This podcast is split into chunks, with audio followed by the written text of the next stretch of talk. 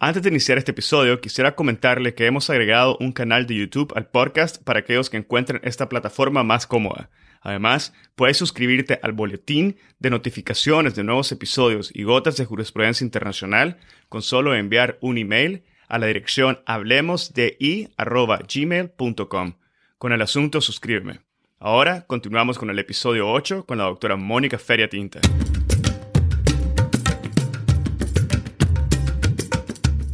Bienvenidos a Hablemos de Derecho Internacional. Mi nombre es Edgardo Sobenes, abogado y consultor jurídico internacional. En cada episodio tenemos a un invitado especial que nos inspira y comparte sus conocimientos y visión única sobre distintos temas jurídicos de relevancia mundial. Gracias por estar aquí y ser parte de HDI. En el episodio de hoy converso con la doctora Mónica Feria Tinta acerca de los cambios de paradigma del derecho internacional público, con un énfasis en la ascendencia del derecho ambiental internacional en el umbral del 2020. La doctora Feria Tinta inicia el episodio ofreciendo sus valoraciones sobre el cambio de paradigma del derecho penal internacional en el siglo XX y su desarrollo en los últimos 20 años.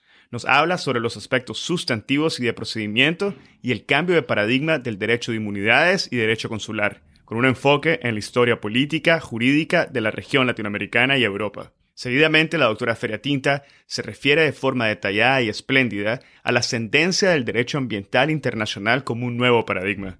En esta parte medular del episodio nos habla sobre el derecho ambiental internacional, los litigios internacionales, el cambio climático, el papel de los países latinoamericanos y los aspectos más relevantes sobre las obligaciones de los estados en la protección del medio ambiente. La doctora menciona temas fundamentales como los principios del derecho ambiental internacional, los derechos humanos, la humanización, la naturaleza misma como sujeto de derecho y la dignidad humana. La doctora Feria Tinta nos expone sobre los procesos ante cortes y tribunales internacionales, cortes nacionales y el aporte del sistema interamericano. Antes de finalizar el episodio, nos comenta sobre la implementación del derecho ambiental internacional y decisiones de cortes y tribunales internacionales por cortes nacionales, la fragmentación del derecho internacional y los desafíos inmediatos y futuros de los abogados internacionalistas. La doctora Feratinta es barrister en 20 Essex y especialista en Derecho Internacional Público en la barra inglesa. Es diplomada por la Academia de la AE en Derecho Internacional y maestra de Derecho Internacional. Mónica tiene más de 20 años en ejercicio como abogada especializada en litigios internacionales y es la única abogada latinoamericana en haber sido admitida en la barra de Inglaterra. Actúa en nombre de estados soberanos, corporaciones e individuos en casos internacionales, así como en casos ante las cortes inglesas. Su práctica cubre todas las áreas de derecho internacional público, incluido el derecho al mar, delimitación de fronteras, reconocimiento de estados y de gobiernos, derecho de inversión, responsabilidad de los estados, el derecho internacional del medio ambiente, derecho humanitario y derecho internacional de los derechos humanos. Espero que disfruten de este episodio y lo compartan con quienes consideren podrían beneficiarse del contenido y sean parte fundamental de este proceso de diseminación y difusión de temas de derecho internacional. Sigan al podcast en Spotify, Google Podcast, Apple Podcast o cualquier otra plataforma que utilicen. Recuerden que el podcast es gratuito, pero si estás en una posición en la cual puedes pagar una suscripción mensual o quieres contribuir en agradecimiento de algún episodio en especial, lo puedes hacer a través del link de suscripción que está al inicio de la descripción de cada uno de los episodios, o bien desde la página web de acceso al podcast en edgardosobenes.com o en hdi.busprout.com. Sus contribuciones permitirán que sigamos creando contenido del más alto nivel en español y que la información llegue donde es necesaria. Ahora, empecemos. Tengo el gusto de darle la bienvenida a la doctora Mónica Feria Tinta, especialista en Derecho Internacional Público y destacada abogada internacional que ha sido incluida por la revista The Lawyer en su lista de las 100 abogadas más atrevidas, innovadoras y creativas del 2020 en el Reino Unido. Bienvenida al podcast, doctora. Muchas gracias, Edgardo, por la invitación. Es un placer estar contigo. Gracias. Esta mañana vamos a conversar sobre los cambios del paradigma del derecho internacional público con énfasis en la ascendencia del derecho ambiental internacional. Y lo primero que quisiera preguntarle, doctora, es el porqué de la importancia de preguntarse esto hoy en día, sobre estos cambios de paradigma. ¿Qué es lo que nos lleva a tener esta conversación y plantearnos esta pregunta? En otras palabras, ¿cuál es su apreciación sobre este tema y su valoración y percepción histórica que nos traen a este momento? Muchas gracias, sí. Bueno, primero que nada, eh, parte esto de un, de un entender que el derecho internacional público es un área que está constantemente en movimiento, que fluye. Cuando yo eh, eh, miro, digamos, a lo que ha sido el derecho internacional público eh, en el siglo pasado, vemos que, que, que, ha sido, digamos, que, que ha desarrollado un tanto en respuesta a momentos históricos, un, un tanto en relación a retos y desafíos.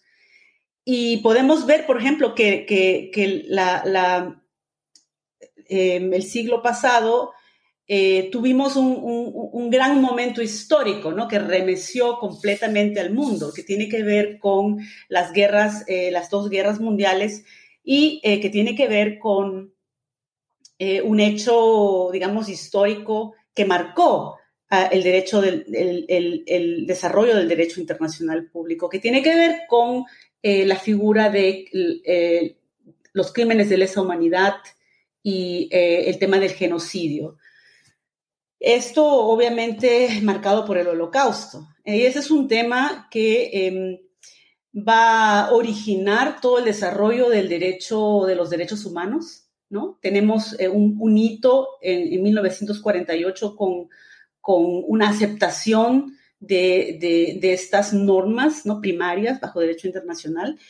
Y, y existe pues todo ya un camino hacia lo que yo diría, o sea, el gran tema del siglo eh, eh, pasado pues fue el derecho internacional criminal, ¿no? Que, que, empieza, empieza a desarrollarse con los, con los, juicios de Nuremberg, los juicios de Tokio, y que, y que tiene una pausa allí, ¿no? donde se, existe una serie, digamos, de, de eh, tratados, etcétera, que se van desarrollando y un momento en el que ya se plasman eh, ejemplos prácticos de justicia internacional criminal moderna, eh, principalmente en 1993 con la creación de, por ejemplo, de los organismos ad hoc que tuvieron lugar para, para poder em, em, investigar y sancionar los crímenes que se dieron en el contexto de la guerra de, Bosnia y ex Yugoslavia. Entonces,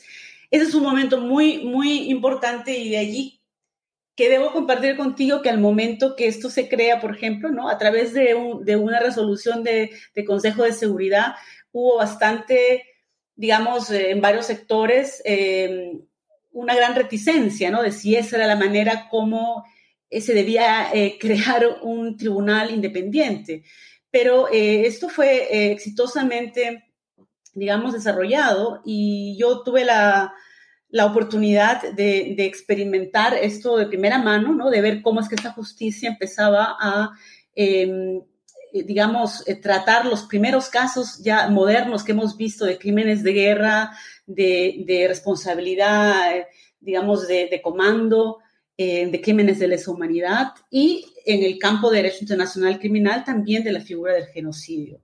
Em, bueno, esto obviamente nos ha llevado ya a un salto, digamos, en 1998 con eh, eh, las negociaciones que llevaron a tener un Estatuto de Roma.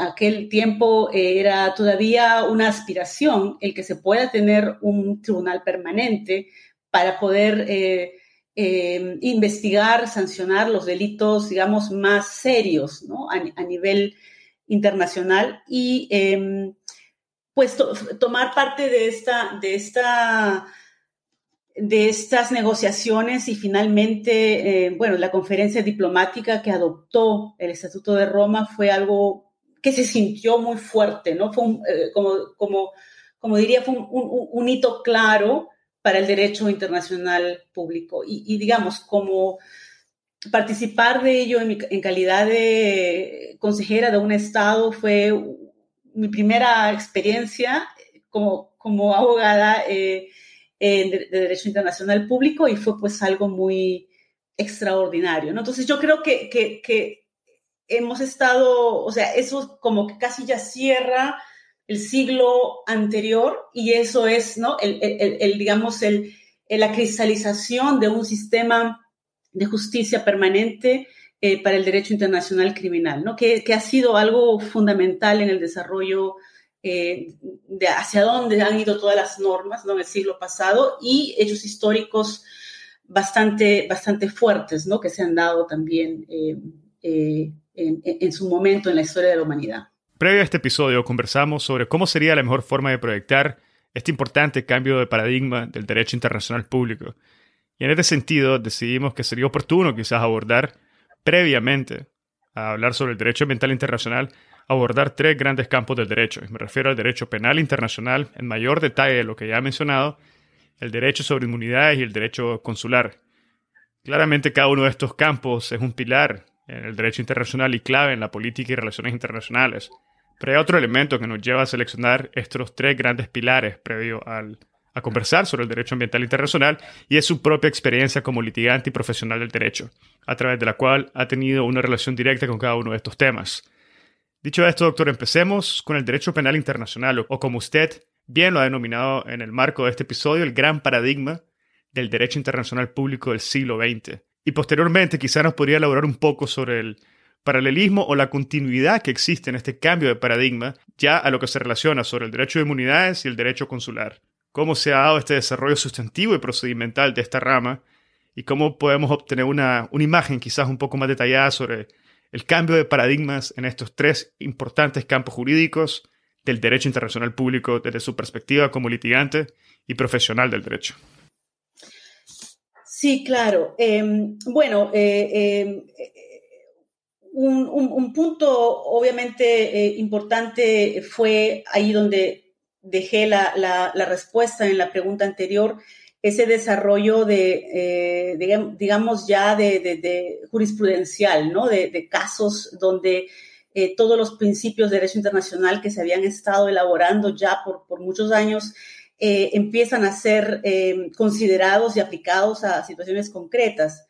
Mira, yo, yo si he de considerar eh, algún caso como un, punto así, eh, em, si tú quieres, de suma importancia en, los casos que se empezaron a desarrollar ante la Corte Internacional de Justicia, em, pues diría primero que nada, antes de, entrar al tema de inmunidades, que el caso de genocidio de, de Bosnia versus ex Yugoslavia fue como como el primer caso moderno de genocidio, ¿no? En el cual la Corte tuvo que, em, digamos, entrar a, determinar en qué instancias es que un Estado eh, violaba, digamos, la Convención de Genocidio, e, en un contexto ya muy distinto, obviamente, al, que, al que originó este, este término. Entonces, eh, eh, yo quisiera allí rescatar que que se, que se han dado pues ya a nivel regional y otras partes del mundo, eh, muchísimas otras otros eventos, ¿no? Si hablamos de Latinoamérica, em, quisiera mencionar que, bueno, cuando yo trabajé en el caso de genocidio, ¿no? En el caso de Bosnia versus ex Yugoslavia, mi tarea fue de, estaba yo en aquella época ante la, eh, trabajando en la Corte Internacional de Justicia, Em, y eh, estaba dando consejo sobre los estándares de responsabilidad del de Estado em, en la figura de genocidio bajo la Convención. Y pues mi reflexión era un tanto de darme cuenta que las, las, las masacres y digamos los, los em, estas prácticas deleznables eh, no solamente pues ocurrían en, en, el contexto ¿no? europeo eh, y que en Latinoamérica habíamos experimentado pues muchas guerras internas y uno de los primeros eh, masacres que se me vino a la cabeza ¿no? fue el, caso del Mozote en El Salvador.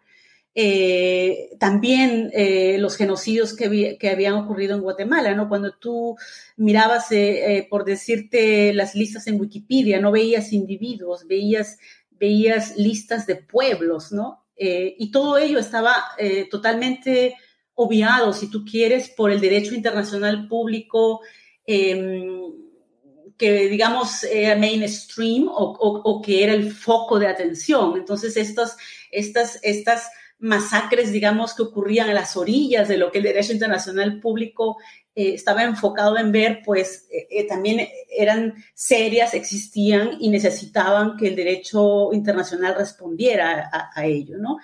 Entonces, se ha dado todo esto de esa forma. El sistema interamericano, de hecho, empezó a tener un rol sumamente importante en lo que tenía que ver con la justicia internacional para dar respuesta justamente a esas situaciones que se iban desarrollando en Latinoamérica. Y nuestro derecho internacional público regional fue desarrollando de esa manera, ¿no? Con principios, con casos jurisprudenciales que a la larga han llegado a, em, yo diría, influenciar el desarrollo del derecho internacional en su conjunto, han contribuido, ¿no? Al, desarrollo em, al entendimiento, digamos, de, las nociones, de, una serie de criterios en este campo del derecho eh, de justicia internacional.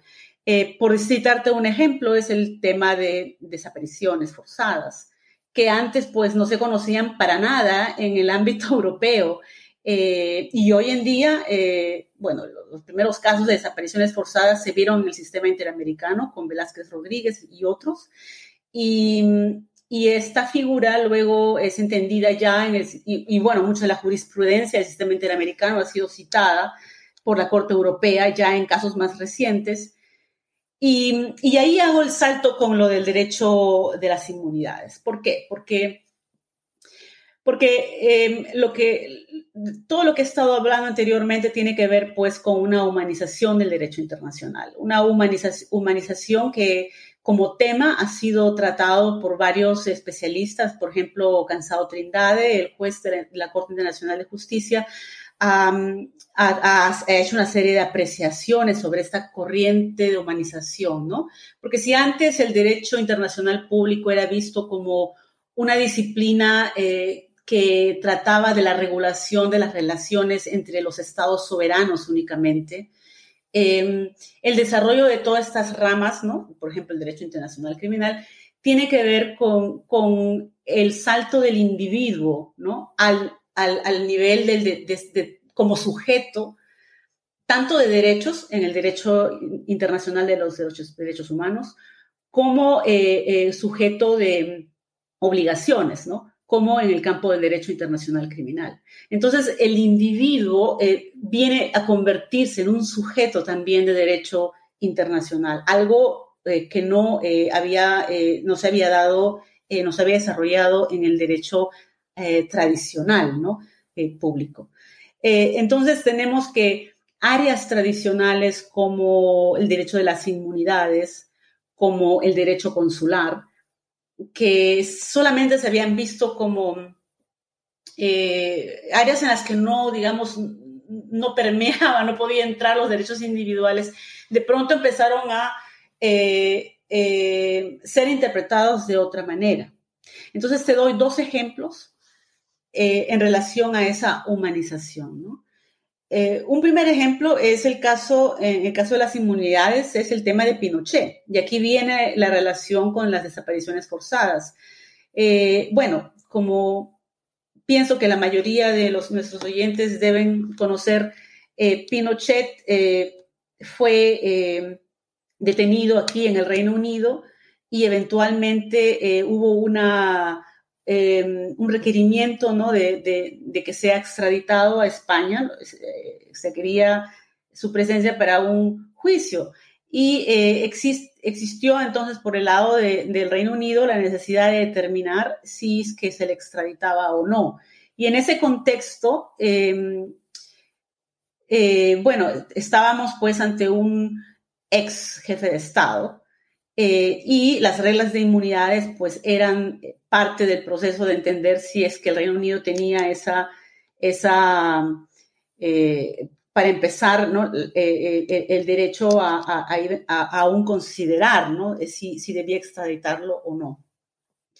Y, este tema, entonces, de, de, que si en determinados casos las inmunidades no se aplicaban, empieza a desarrollarse pues con el caso Pinochet, ¿no? Y fue, y fue un hito porque fue un, un, tema nuevo.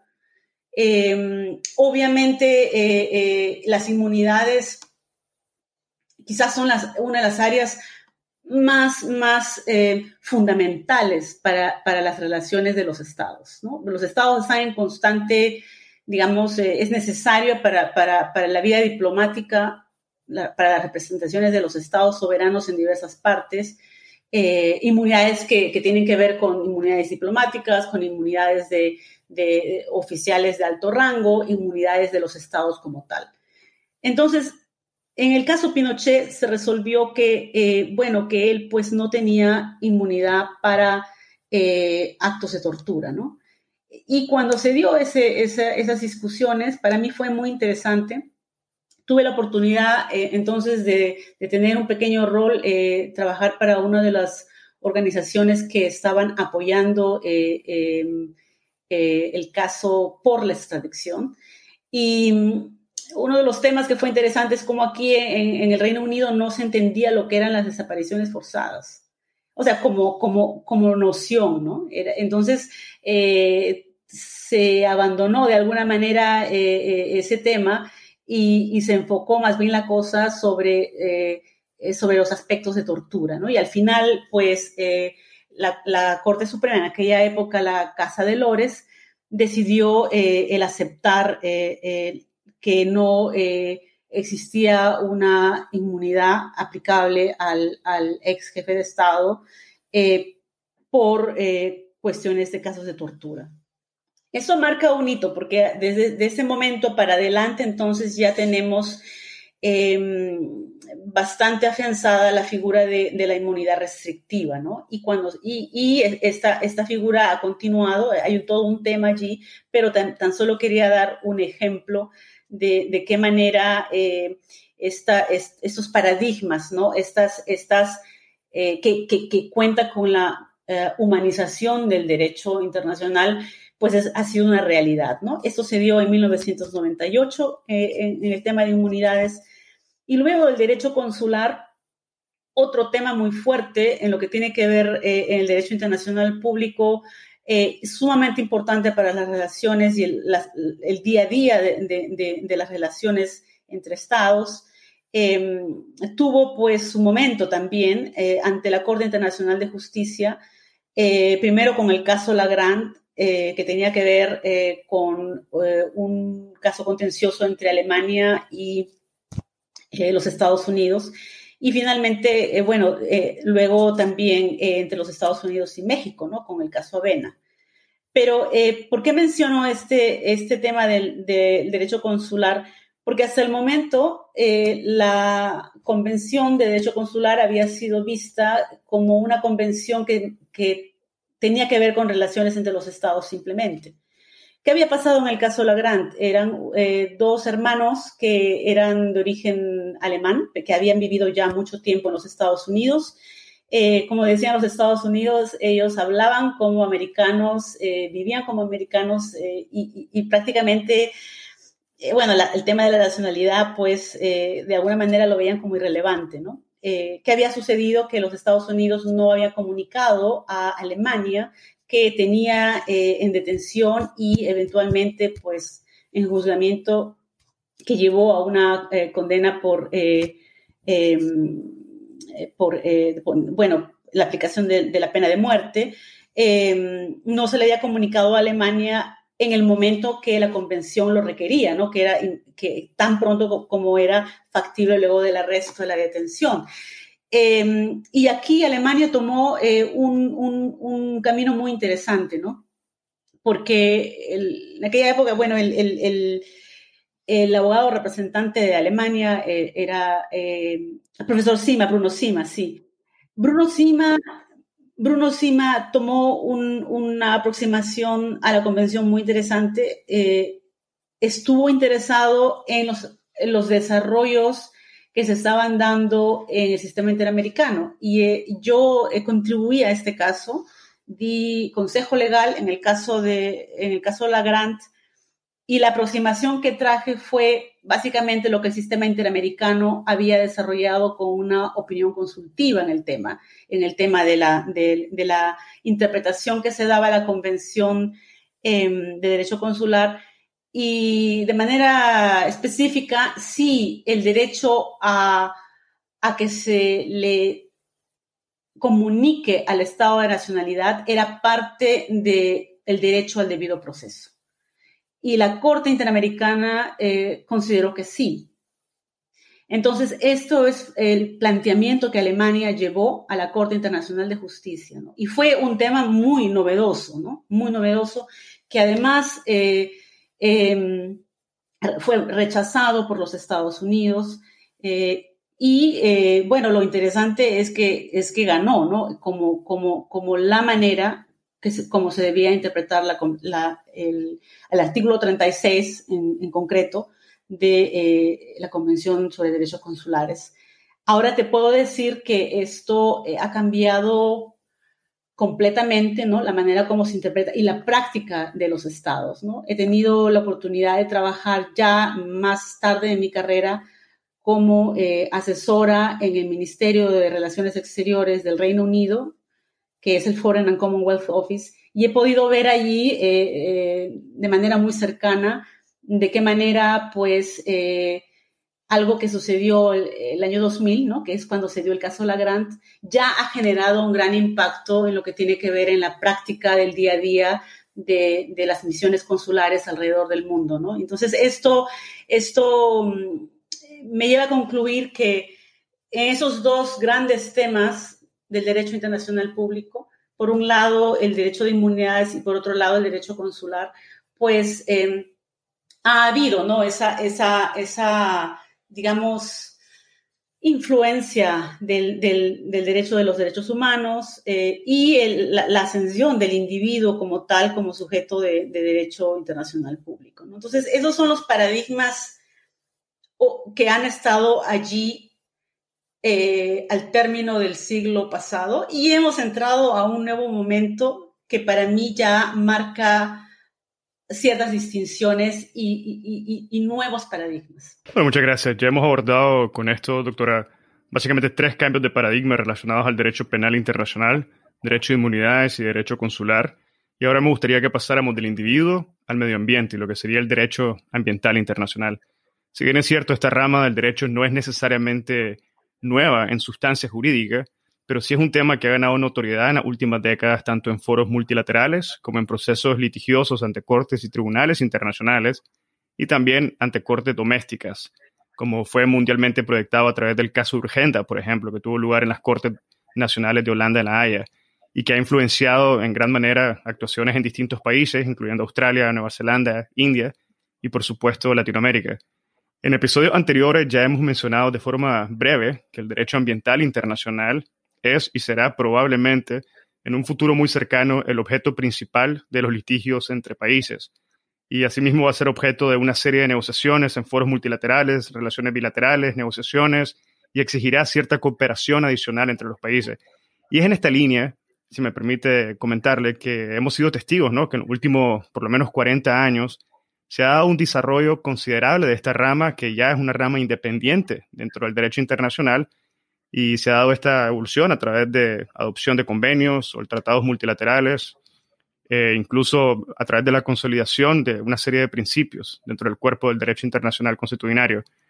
Y es en, esta en este sentido que, que nos gustaría o me gustaría escuchar sus comentarios y apreciaciones sobre la ascendencia del derecho ambiental internacional en lo que es el umbral del 2020 y el impacto que esto está teniendo, ha tenido y tendrá en el cambio del paradigma del derecho internacional que estamos observando y que lo hemos venido observando en base a sus consideraciones y comentarios desde el siglo pasado a la fecha. ¿Qué nos puede comentar, doctora, sobre esto? Sí, mira, yo hace poco en un artículo em, que publiqué en el Anuario de Derecho Ambiental Internacional, eh, publicado el año pasado, propuse que el derecho ambiental internacional ha, experimentado en los últimos años un crescendo, un crescendo en el ámbito general de, la resolución de disputas en, el derecho internacional público. Em, y uno de los casos, por ejemplo, eh, que tú, trajo algo muy novedoso en la Corte Internacional de Justicia fue la sentencia relativa a los casos conjuntos de Costa Rica eh, contra Nicaragua y Nicaragua contra Costa Rica, eh, la sentencia del 2 de febrero del 2018, donde la Corte ordenó a Nicaragua que pagara una indemnización eh, a Costa Rica por daños ambientales. Ahora, la relevancia de este caso es que fue la primera vez que la Corte Internacional de Justicia ordenó una indemnización por, em, por, una, por un caso de derecho de medio ambiente, ¿no? Y luego, esto pues no es algo aislado, también alrededor de, del, mismo tiempo el Tribunal Internacional de Derecho del Mar emitió una orden bastante histórica eh, de medidas provisionales en la controversia eh, relativa a la delimitación de la frontera marítima entre Ghana y, la costa, de Marfil en el Océano Atlántico, em, donde se prescribió medidas provisionales que protegen el medio marino, entre otras cosas, y la suspensión de las operaciones de exploración y explotación de petróleo eh, en curso en un área en disputa. Bueno, sabemos que al final, eh, eh, pues eh, el país que había intentado hacer esa explotación tenía la razón en el caso sustantivo, pero interesante que em, como una medida cautelar, el Tribunal Internacional de Derecho del Mar tomó todas esas consideraciones de protección de derecho del medio ambiente em, tan en serio, ¿no? A pesar que había en juego, digamos, intereses económicos bastante serios, bastante importantes, pero eh, pues se aplicó de esa manera la Convención del Derecho del Mar con los intereses de protección del medio ambiente.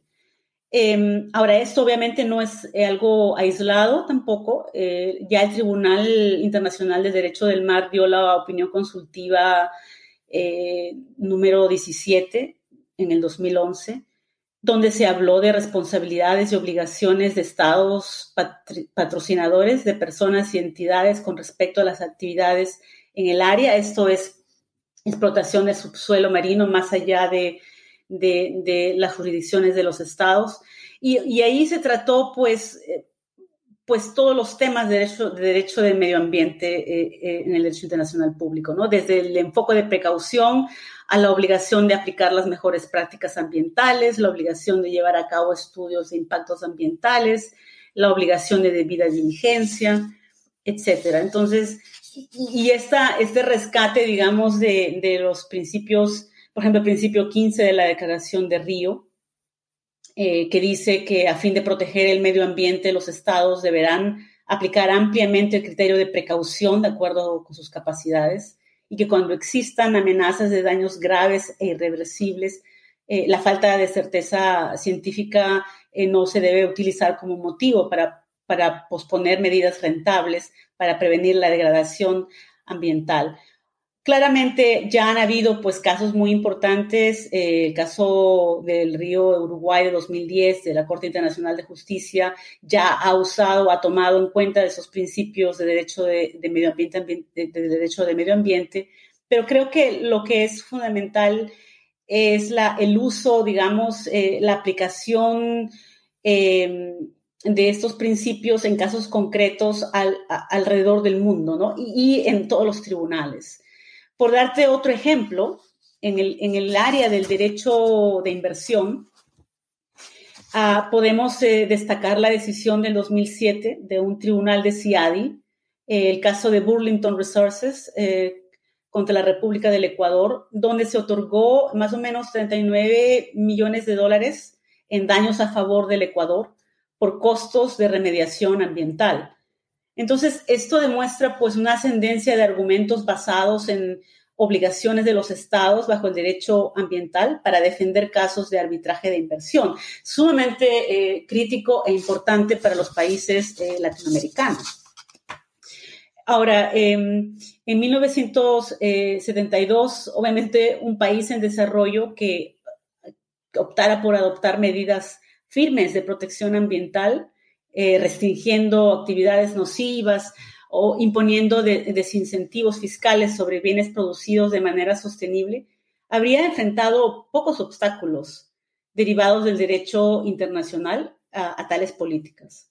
Pero en la actualidad, la mayoría de los países en desarrollo son miembros de la Organización Mundial del Comercio, muchos son parte de numerosos tratados de inversión bilaterales y en algunos casos multilaterales, cuyas obligaciones han demostrado ser una especie de camisa de fuerza contra las medidas ambientales, o hasta cierto punto, hasta cierto momento parecían ser así.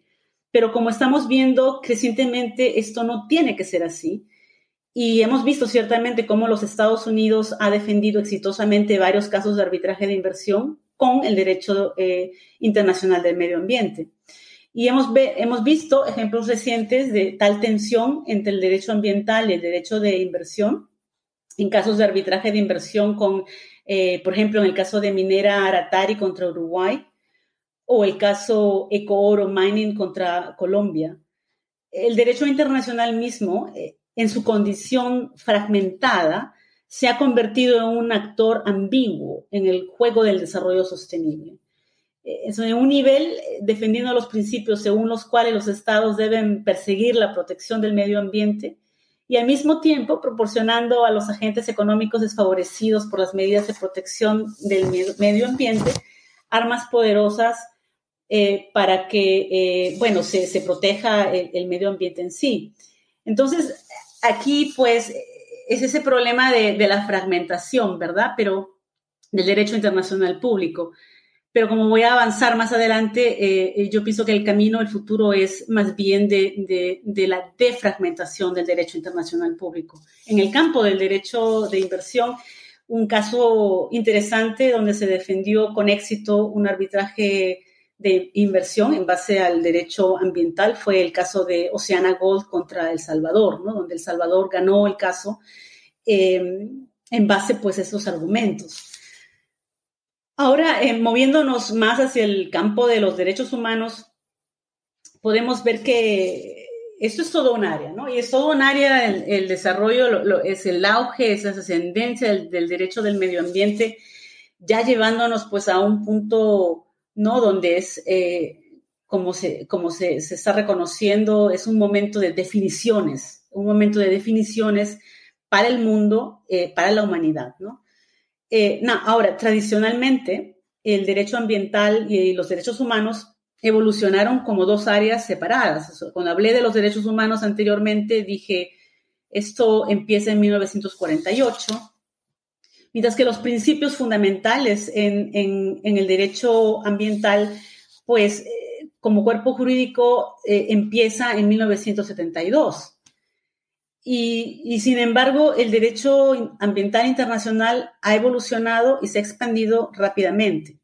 Su, problema más grande ha sido que hasta cierto punto eh, em, pues se mantuvo como soft law, ¿no? O como derecho blando. Eh, ahora, esta, esta, esta, situación ha cambiado y en los últimos años, tú, tú has mencionado a Urgenda, y, podemos hablar eh, de un proceso ya mucho más largo de justiciabilidad, si tú quieres, de las cuestiones ambientales ante los tribunales internacionales, eh, no tan solo de, derecho general o, también de derecho eh, del mar, pero también en el campo de los derechos humanos. Ahora, esa tendencia de justiciabilidad en las cuestiones ambientales, en los tribunales de los derechos humanos, responden a una razón muy elemental, que fue adecuadamente resumida por, por John Knox, el ex relator especial sobre la cuestión de las obligaciones de los derechos humanos relacionadas con el disfrute de un lugar seguro, limpio, saludable y el medio ambiente sostenible. Eh, en 1912 él dijo lo siguiente, ¿no? los derechos humanos y la protección del medio ambiente son intrínsecamente interdependientes. Eh, ahora hemos tenido ya eh, en 2015 eh, los objetivos de desarrollo sostenible, los cuales fueron adoptados por las Naciones Unidas, y el objetivo 13, que se refiere a la acción climática.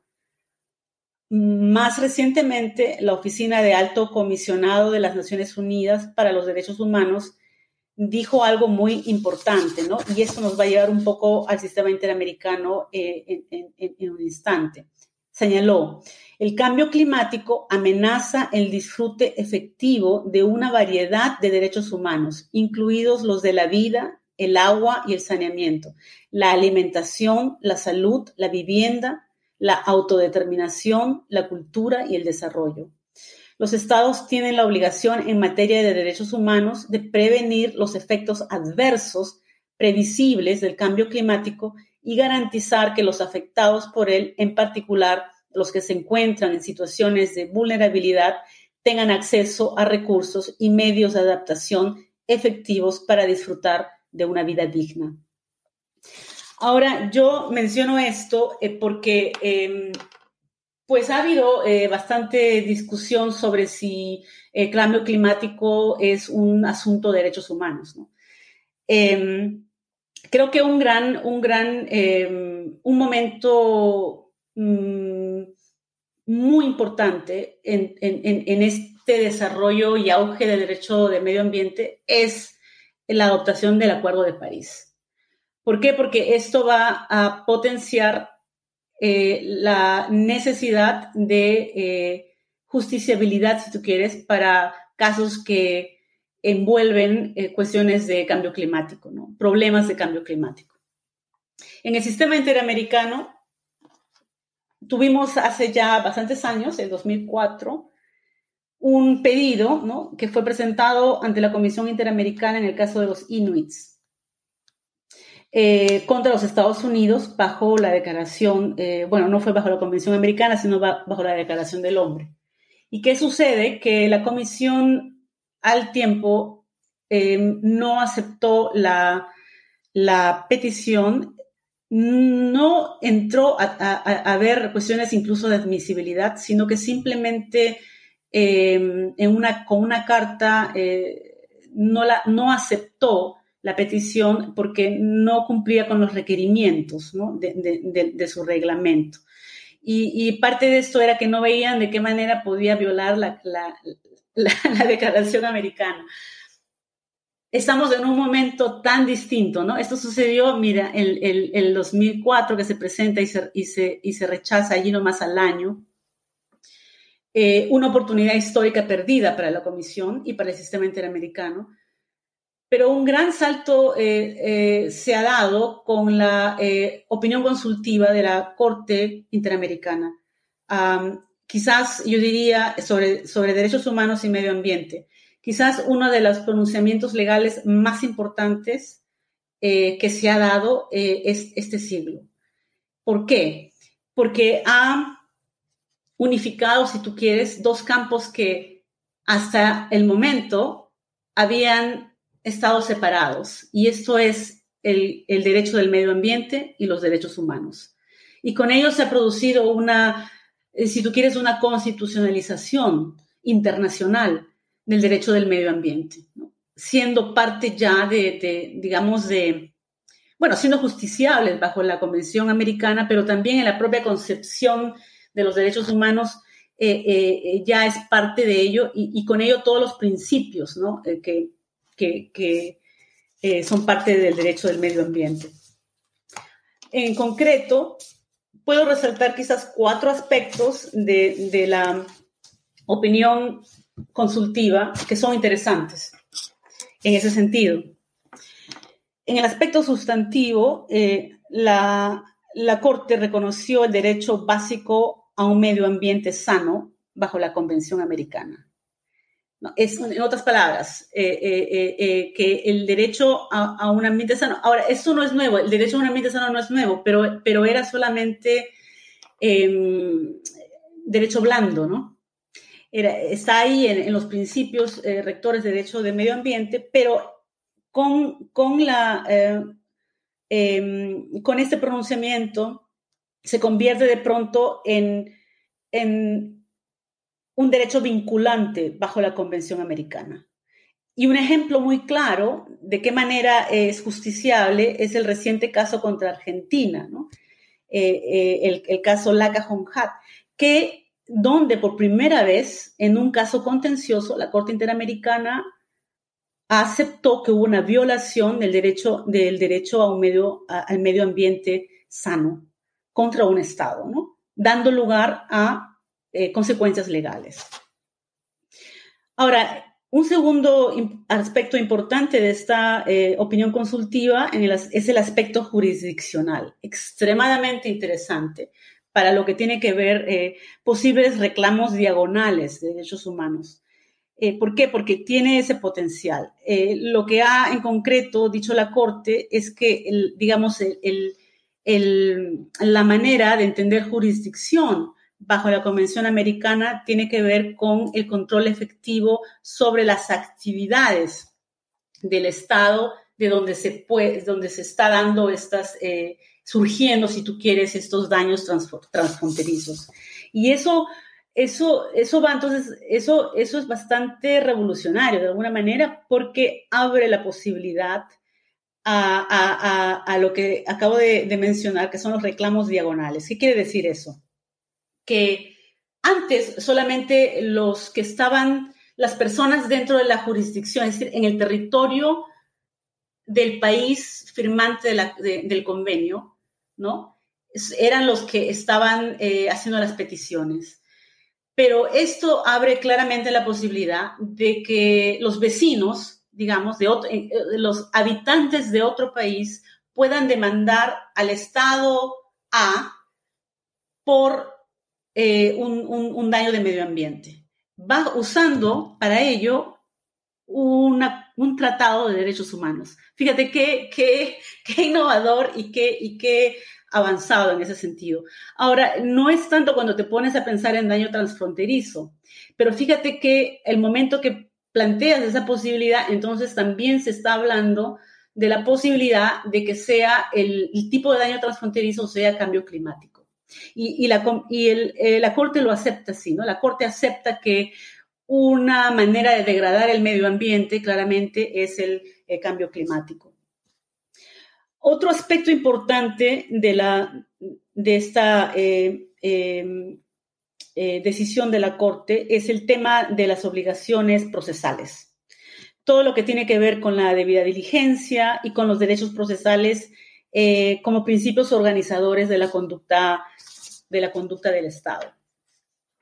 Y, por ejemplo, dentro de ello podemos eh, considerar actuar de acuerdo con el principio de precaución, cooperar de buena fe para la protección contra daños al medio ambiente, prevenir daños ambientales significativos tanto como afuera, tanto dentro como fuera de su territorio, regular, fiscalizar y controlar las actividades de su competencia que puedan ocasionar daños significativos al medio ambiente, realizar estudios de impacto ambiental, cuando exista riesgo de daño significativo al medio ambiente, elaborar planes de contingencia em, para minimizar la posibilidad de accidentes, para mitigar los daños ambientales, eh, garantizar el derecho de acceso a la información relativa a posibles impactos negativos al medio ambiente, garantizar el derecho a la participación pública de las personas bajo su jurisdicción, garantizar el acceso a la justicia.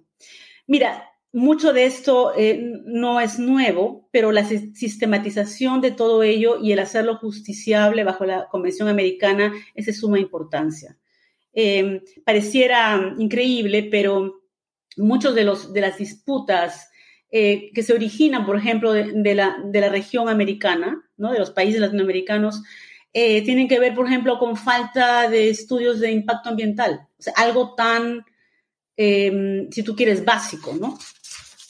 Entonces, esta sistematización por parte de la Corte pues es de, suma, es de suma importancia. Y finalmente hay un tema más que la Corte remarca que es también interesante y que ya nos lleva a un nivel nuevo eh, que últimamente está ganando momento. Y esto es eh, el reconocimiento de la tendencia de la evolución de asignar el estatus de, de portador de derechos a la naturaleza misma. ¿no? algo que está reconocido en algunas constituciones eh, latinoamericanas como la de la constitución ecuatoriana y la de Bolivia. Mira, te podría decir en concreto que esto ha marcado ya un, avance muy importante eh, en, todos los sistemas de derechos humanos porque podemos ver, por ejemplo, que en las Naciones Unidas, tenemos ya al comentario general 36 sobre el derecho a la vida, que ha incorporado ¿no? ya esta visión del derecho a la vida, que incluye, por ejemplo, eh, las, eh, el enfoque de la importancia de las obligaciones positivas de los estados. ¿no? a prevenir la degradación ambiental, que, que reconoce que el derecho a la vida puede ser violado, aún así el Estado no haya ocasionado muerte, ¿no? O sea, casos que antes eran inconcebibles, o el la noción del derecho a la vida con dignidad, que es un concepto que ahora lo acepta em, eh, el Comité de Derechos Humanos en, en, el comentario general 36 como parte de las obligaciones em, que integran parte del Pacto Internacional eh, de Derechos Civiles y Políticos. Imagínate, o sea, ha llegado ya ¿no? al nivel esto es, esto es un aporte en gran medida del sistema interamericano porque este concepto del derecho a la, vida eh, digna ¿no? E, es un tema que sale del, sistema interamericano. Y esto se ha aplicado ya en casos contenciosos por parte del, comité, en el caso Portillo eh, contra Paraguay, ¿no? que es un caso, un hito muy importante donde esos principios son aplicados. A nivel de cambio climático ya, eh, por ejemplo, soy counsel en, el primer caso de cambio climático mundial ante una corte internacional. Eh, este caso es ante el Comité de Derechos Humanos de las Naciones Unidas y es el caso Torres Strait Islanders contra Australia. Ese es un caso que es completamente sobre cambio climático, ¿no? Islas que se están hundiendo, habitantes que reclaman a Australia queremos que se tome acción, ustedes están violando el pacto eh, y queremos dos tipos de medidas de reparación. Que, número uno, haya medidas de adaptación que el Estado eh, eh, financie y medidas em, que tengan que ver con dejar de emitir el nivel de, gases, digamos, que Australia ha venido haciendo y decarbonizar, las, eh, digamos, ya no continuar con una política de eh, minería de carbón eh, agresiva como, como lo ha venido haciendo Australia en los últimos años. Ah, en esos momentos hemos ya recibido la respuesta del Estado y, y pues considero que en los siguientes meses eh, el comité va a tener que eh, tomar una resolución sobre esto. Este fue una, un, caso que fue planteado en abril de 2019 eh, y ya está bastante avanzado para que, el, para que el comité tome una determinación. Entonces, en concreto, allí te he manifestado de qué manera, pues ya el cambio climático, que es sumamente sofisticado como tema, ¿no? ya ha entrado a, a ser un tema de litigio en cortes em, internacionales y claramente pues eh, los estados soberanos también están muy interesados en el tema porque, porque pues esto está afectando, eh, bueno, desde, desde, desde bordes y aspectos de soberanía hasta, eh, digamos, degradación de medio ambiente en el contexto del mar, ¿no? Entonces, no solamente se tratan de derechos humanos, eh, pero también ya de afectaciones a un nivel bastante general en el campo del derecho internacional. Sin duda, creo que es una, una noticia muy buena ver que los estados están aceptando las jurisdicciones y las competencias de las cortes y tribunales internacionales para resolver sus disputas de naturaleza ambiental. Y asimismo, por lo que nos ha comentado, parece que las cortes y tribunales internacionales domésticas y los sistemas, como el sistema interamericano, han dejado como resultado un desarrollo eh, consistente del derecho ambiental internacional y han facilitado de alguna medida su consolidación e incluso la fertilización entre distintas ramas del derecho y entre distintas cortes, tanto internacionales como nacionales. Y es precisamente sobre este último punto de cortes nacionales que me gustaría que nos comentara cómo se ha dado la implementación de estos principios del derecho internacional ambiental, todo este cuerpo jurídico que se ha desarrollado en cortes internacionales ¿Cómo se ha aplicado en cortes domésticas en América Latina? Pues gracias por esa pregunta, porque em, yo consideraría que el derecho internacional público está teniendo un auge en las cortes domésticas en Latinoamérica, eh, particularmente el derecho del medio ambiente. ¿Por qué? Porque nuestros sistemas latinoamericanos son monistas. Quiere decir que la mayoría de las constituciones aceptan la aplicabilidad directa del derecho internacional público en el sistema interno. Entonces, por ejemplo, en los últimos eh, meses, eh, la Corte Constitucional de Colombia ha tratado temas relativos a derecho internacional público en el contexto justamente a veces de pedidos de eh, las comunidades indígenas, derecho a la propiedad, eh, casos de extractivismo.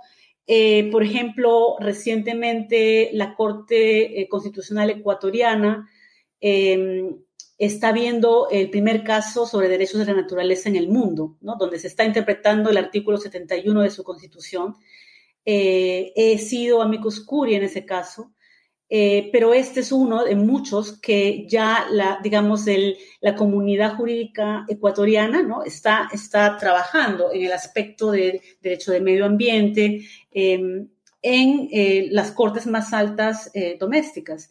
También en México se está dando lo mismo con, bueno, varios casos muy interesantes.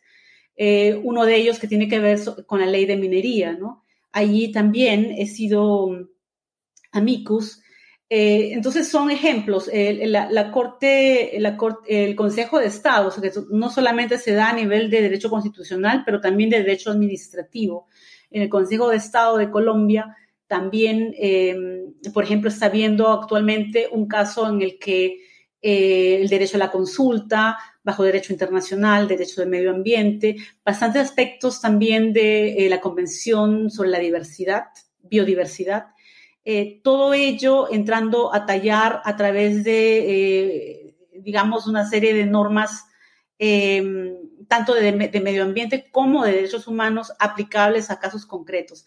Entonces, yo creo que eso esa va a ser la tendencia y eso se va a dar em, más y más porque, eh, por dos razones, porque, porque ya estos principios han sido establecidos, entonces es la manera más rápida como se aplican en los sistemas domésticos, y por otro lado eso invita a que los nuevos abogados, las nuevas generaciones de abogados latinoamericanos, eh, tomen en serio la formación o su formación en el campo del derecho internacional público, ¿no? Para que de esa manera eh, en el ejercicio de su profesión, así sea arbitraje, ¿no? Eh, así sea derecho comercial, em, pues tengan esas herramientas a, su servicio, ¿no? Porque el derecho internacional público, de hecho, va a tener y va a continuar teniendo esa importancia en la normatividad interna por razón que nuestros sistemas jurídicos son monistas. Eh, bueno, y con esa idea, pues te dejo en, la respuesta a esta pregunta tuya. Podríamos decir que este cambio de paradigma no solamente está teniendo un impacto en la fertilización entrelazada entre cortes y tribunales o áreas del derecho, sino que también entre profesiones jurídicas, en el sentido que un abogado internacional va a implementar, interpretar e implementar derecho internacional a nivel doméstico al futuro, en especial en temas de los que estamos conversando en esta tarde. Totalmente, Totalmente, estoy en completa, eh, eh, estoy totalmente de acuerdo contigo y, esas, y eso es la riqueza fabulosa del derecho internacional público, ¿no? Esa es su importancia y eso es por qué tiene que ser enseñado al mejor nivel en nuestras universidades latinoamericanas. O sea, te digo, por mucho tiempo yo practiqué el derecho internacional público solo en inglés y en algún momento lo estudié en inglés, ¿no? De a de veras en inglés, pero en algún momento empecé a escribir en español un tanto para permitir esa diseminar ideas también en, español, porque de otra manera el derecho internacional público avanza mucho en inglés y, digamos, eh, ¿verdad? Se queda estancado en, lo que es el, eh, eh, los escritos académicos en español. Entonces fue por esa razón que, intenté publicar también en español. Pero yo pienso que para ah, la potencialidad ¿cierto? Para nuestra región es muy grande y, yo por eso invito a todos los jóvenes a que se interesen en estudiarlo. Ahora, sobre el tema de la fragmentación, sí me, gustaría rescatar ese punto que mencionó, porque en principio siempre se ha percibido la fragmentación como, la fragmentación como algo positivo, dado que brindó la posibilidad de que se dieran la especialización de distintos campos del derecho que, era, que eran requeridas en su momento. Pero cuando tratamos temas de índole global, de interés general como cambio climático o el derecho ambiental internacional, parece que surge una necesidad distinta y una necesidad de retroceder un poco y adoptar conceptos más bien que unifiquen o una tendencia a unificar las diferentes ramas del derecho internacional para poder hacer frente o para poder eh, proteger lo que sería en este caso el medio ambiente. Considera que esta tendencia de lo que usted denominó de fragmentación del derecho afecta el ámbito del derecho ambiental internacional únicamente, incorporando derechos humanos, inversiones, etcétera, derecho del mar? ¿O crees que es una tendencia general, la de fragmentación? Bueno, este tema, eh, eh, mira, es claro que, el derecho eh, internacional público, a medida que han pasado los años, pues se ha expandido, ¿no? O sea, los tratados, continuamente estamos teniendo nuevos tratados, eh, profundización de diversas áreas en diversos puntos, etcétera, etcétera. Entonces, eso, y claro, eh, eh, también hemos presenciado la proliferación de organizaciones, tribunales y cortes internacionales, que antes no existían en el número que, hoy las vemos. Sin embargo, el tema de fragmentación es un tema preocupante. ¿Por qué? Porque el derecho internacional público es un sistema, ¿no? E, es, un, es, un, es eh, el principio sistemático del derecho, internacional público es fundamental. Eh, tanto así que la Comisión de Derecho Internacional lo tomó como un área, ¿verdad?, de estudio y sacó sus conclusiones en ese, en ese sentido por la unidad del derecho internacional público. Eh, yo creo que también la Academia de La Haya ha fomentado esa visión de la unidad del derecho internacional público. Mira, cuando yo di el examen en el 2000, ese fue el tema. El tema eh, sobre el cual di mi, examen en la Haya fue el tema de la fragmentación. Eh, y, bueno, y ahí nos tomaban exámenes no solamente incluso sobre derecho internacional público solo, sino que también eh, te podían hacer preguntas sobre derecho internacional privado. ¿Y por qué remarco esto? Porque porque si bien las separaciones en, el derecho internacional eh, son a veces necesarias para un estudio más a, profundidad, eh, es simplemente una retórica legal. En realidad, la realidad requiere la aplicación de todos los principios en el dinamismo y las interrelaciones que existen entre ellos. Eh, por eso es que yo soy em, una gran em, una persona que cree eh, que los estudiantes nunca deben especializarse muy temprano, que eh, el derecho fundacional general debe ser estudiado eh, y no de manera, digamos, superficial, sino con profundidad. Yo para poder ser una buena litigante en un área en concreto, tengo que saber de todas las otras áreas, porque no hay manera que tú te puedas despegar de eso. O sea, si hablamos de eh, fuentes del derecho, ¿no? Si hablamos de eh, interpretación de tratados, si no has estudiado con profundidad ese tema, ¿no? Y, los diversos problemas de posibles interpretaciones de tratados, pues cuando se trate de la interpretación, así sea de un, de un, no sé, de un tratado de derechos humanos, por ejemplo, no vas a entender a profundidad cómo es que se debe dar ello por otro lado, también, em, entonces esas tendencias a, soslayar el estudio del derecho internacional público como una unidad eh, simplemente no sirven, ¿no? No sirven y creo que ese es el gran reto eh, a, aquel que intenta practicar.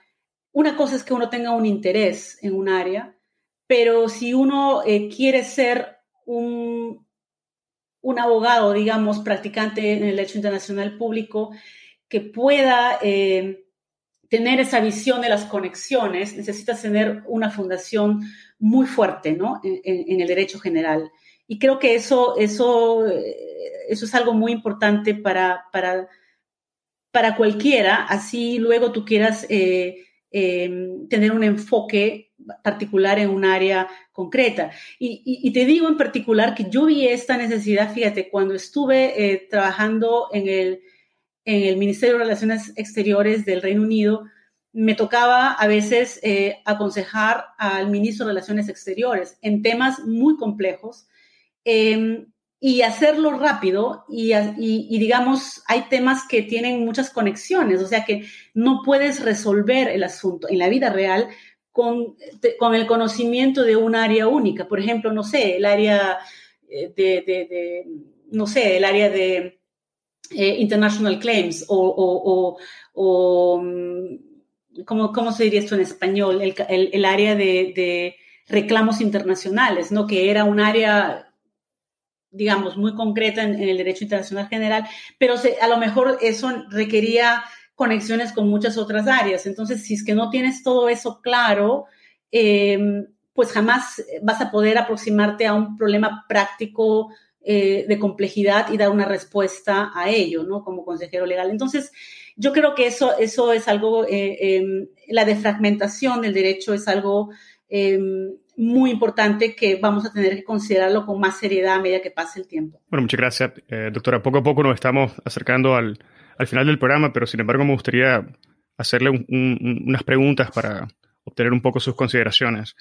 Y una de ellas eh, eh, se refiere a, su experiencia como litigante y como abogada internacionalista, que creo que en parte ya lo ha contestado. Pero bueno, valdría la pena rescatar que en estos momentos encontramos una etapa dura e incierta de la historia, como resultado claramente de la actual pandemia, pero también de crisis económicas que van a endurecerse únicamente en los próximos años. También vale, vale la pena rescatar la, la falta de compromisos que existen con algunos organismos internacionales por parte de Estados y enfrentamos situaciones muy complejas como es el cambio climático, devastadora.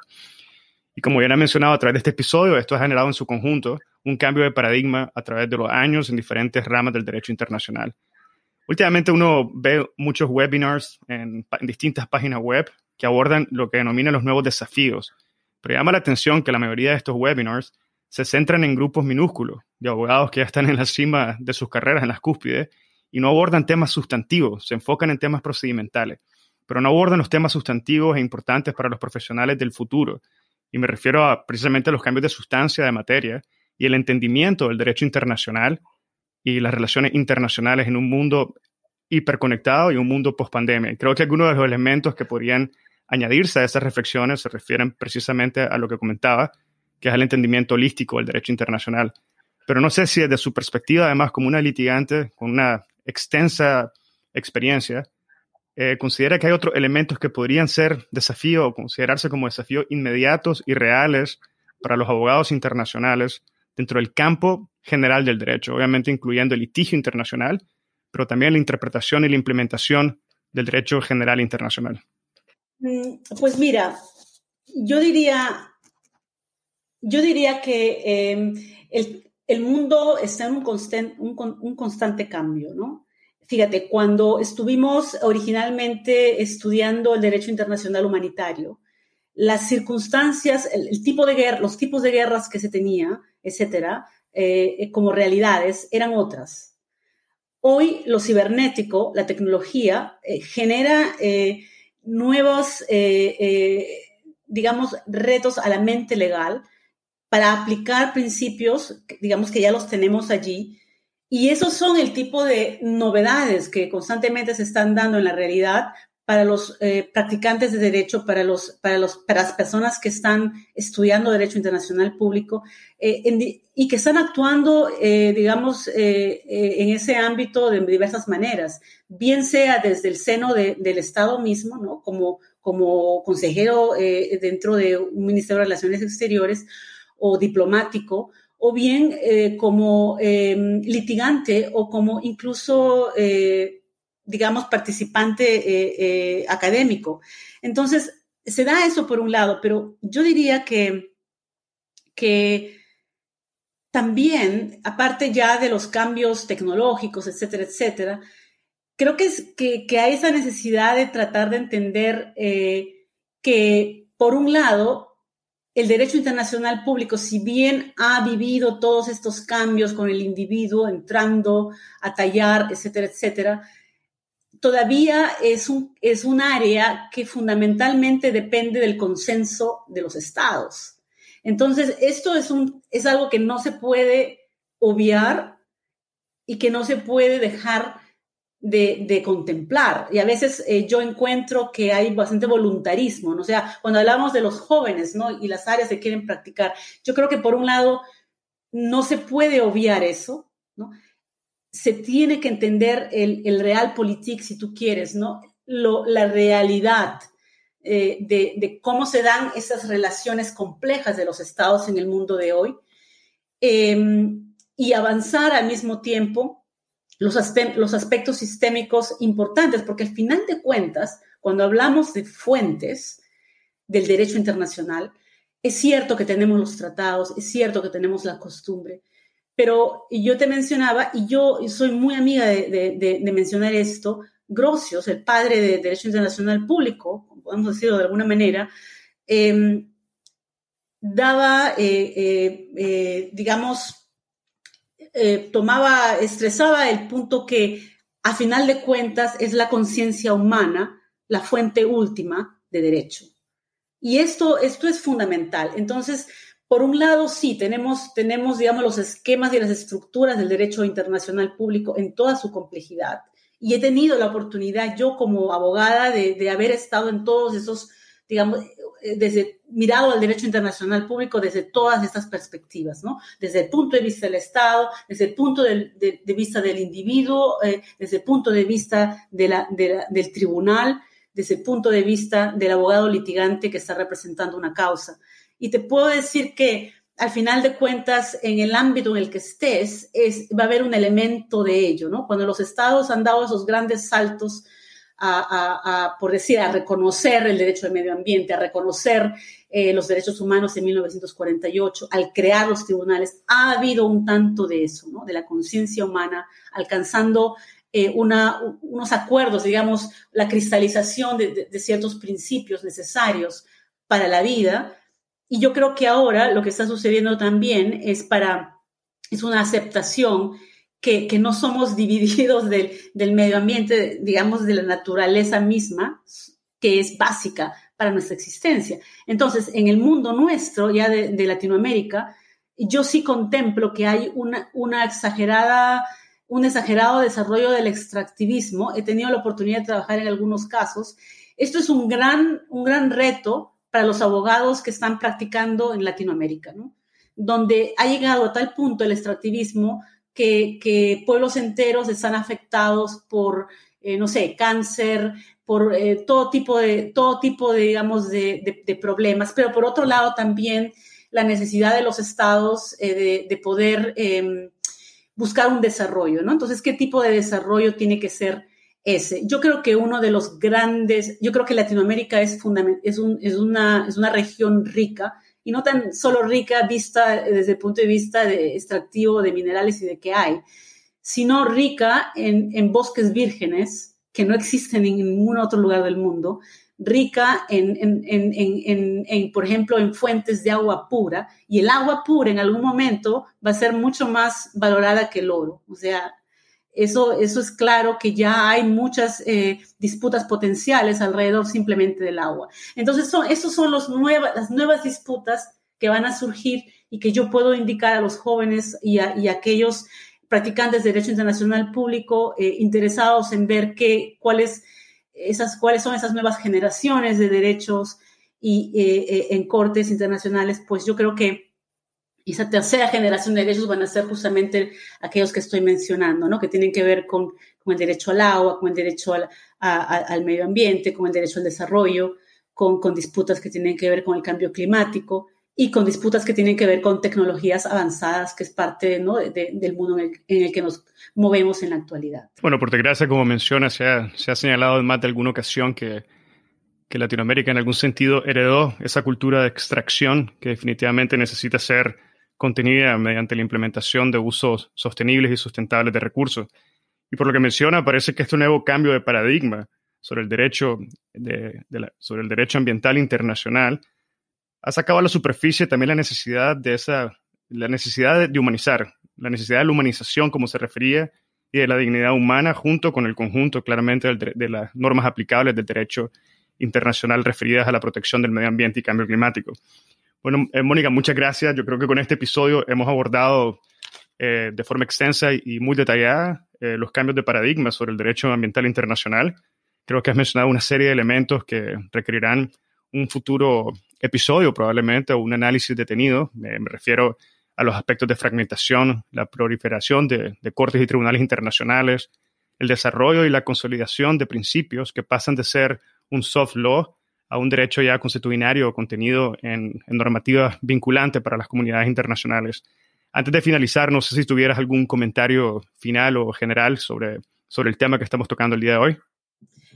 Pues eh, yo Quisiera simplemente agradecerte por la oportunidad que me has dado de poder compartir algunos eh, algunas ideas. Creo que los, eh, cuando uno empieza a practicar en el campo del derecho internacional, uno ve las cosas año a año.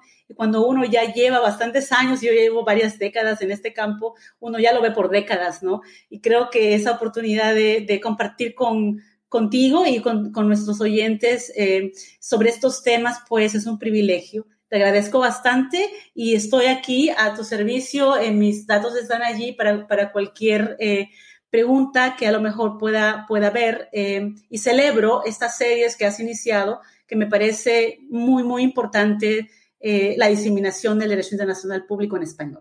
Bueno, muchísimas gracias, doctora Mónica Feria Tinta, por sus, por sus palabras y participación en este podcast. En el, la descripción del episodio vamos a dejar su nombre con un hiperlink a, la, a su página, donde pueden encontrar no solamente la información general y la experiencia extraordinaria que tiene la doctora Feria Tinta, sino también sus publicaciones y sus sectores de investigación jurídico que están muy relacionados al tema que estamos hablando el día de hoy. Y bueno, no me queda nada más que nuevamente agradecerle por haber dado el tiempo, que sé que es limitado, para conversar sobre los cambios de paradigma del derecho internacional público con énfasis en la ascendencia del derecho ambiental internacional. Ha sido un verdadero placer tenerla en el podcast y esto fue una conversación con la doctora Mónica Feria Tinta. Si encontraste este episodio interesante, te invitamos a que lo compartas y nos sigas en Spotify, Apple Podcast, Google Podcast o cualquier otra plataforma que utilices para escuchar tu podcast Hablemos de Derecho Internacional, haciendo clic al botón de seguir o al botón de suscripción. Hasta la próxima.